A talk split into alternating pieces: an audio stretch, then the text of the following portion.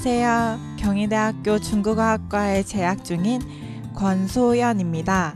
大家好，我叫张楠，我来自中国吉林，现在就读于庆熙大学韩国语文化教育系。 안녕하세요. 경희대학교 함께 중국어학과에 재학 중인 조승희입니다. 안녕하세요. 今天很高兴邀请到我们的四位嘉宾，来自中国吉林的张楠，韩国主播坤所연 全素颜，韩国主播曹승희、曹崇喜，以及庆熙大学韩语系教授兼中央图书馆馆长兼우리문화会长，我们文学学会会长이화형李和同教授来一起座谈一下，聊一聊大学、大学生以及学问之道。我是你们的主播邵杰，今天由我来为大家做整个谈话的翻译以及说明。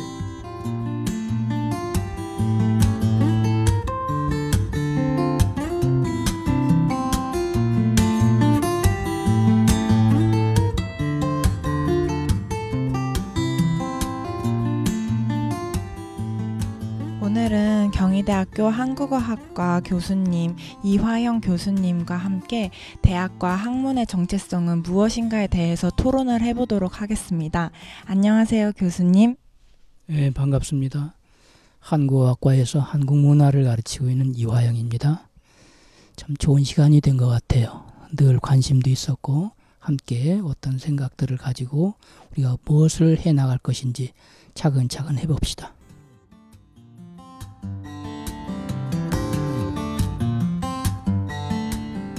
교수님, 교수님께서는 어, 대학교의 정체성이 도대체 무엇이라고 생각하시나요? 예를 들면 한국 학생에게 있어서 어, 대학교의 의미는 무엇이고 그 정체성은 무엇이며 왜 우리가 대학에서 무엇을 배워야 한다고 생각을 하시나요? 教授，您认为对于韩国大学生来说，大学意味着什么？为什么我们要上大学？要来大学里学什么呢？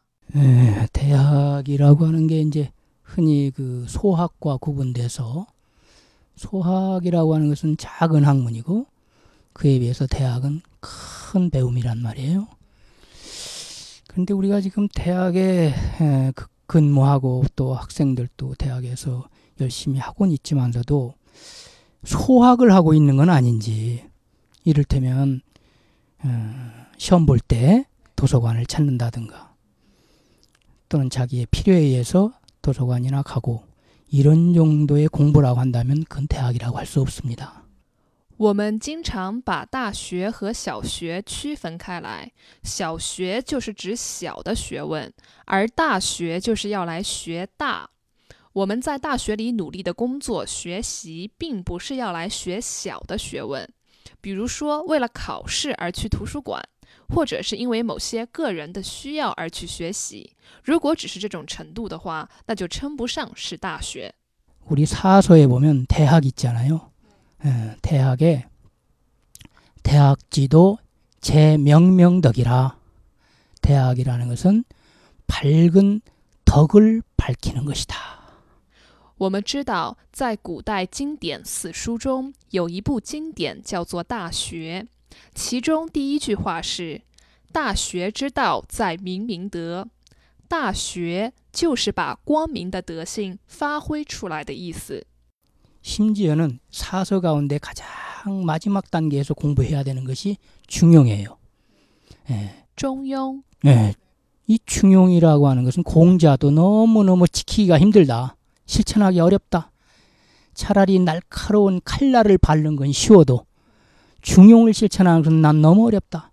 이렇게 중용이 좋은 책인데 훌륭한 건 책인데 중용에 보면 중용에 보면은 수도지의 교라 도를 가르치는 것이 닦는 것이 바로 교육이다.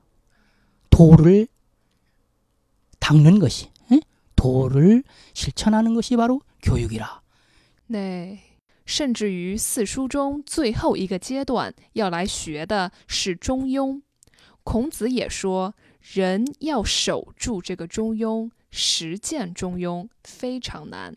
我们看《中庸》这样一部重要的、伟大的著作中说：“修道之谓教”，意思就是说，教育就是存这个道，教这个道，实践道这个东西。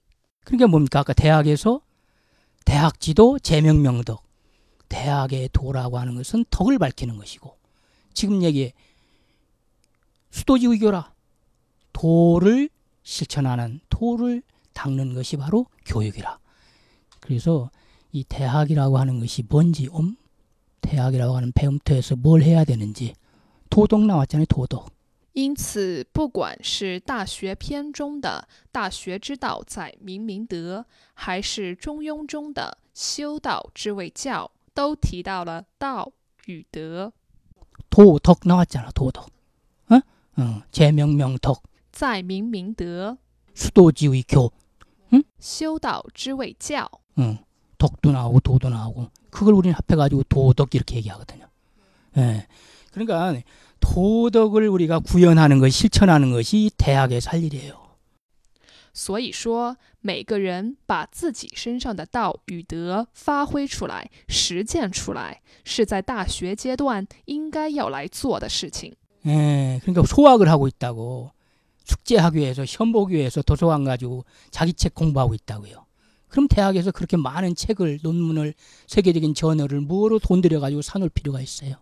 对， 지금 놀고 있어요 지금 그 수많은 자료들이.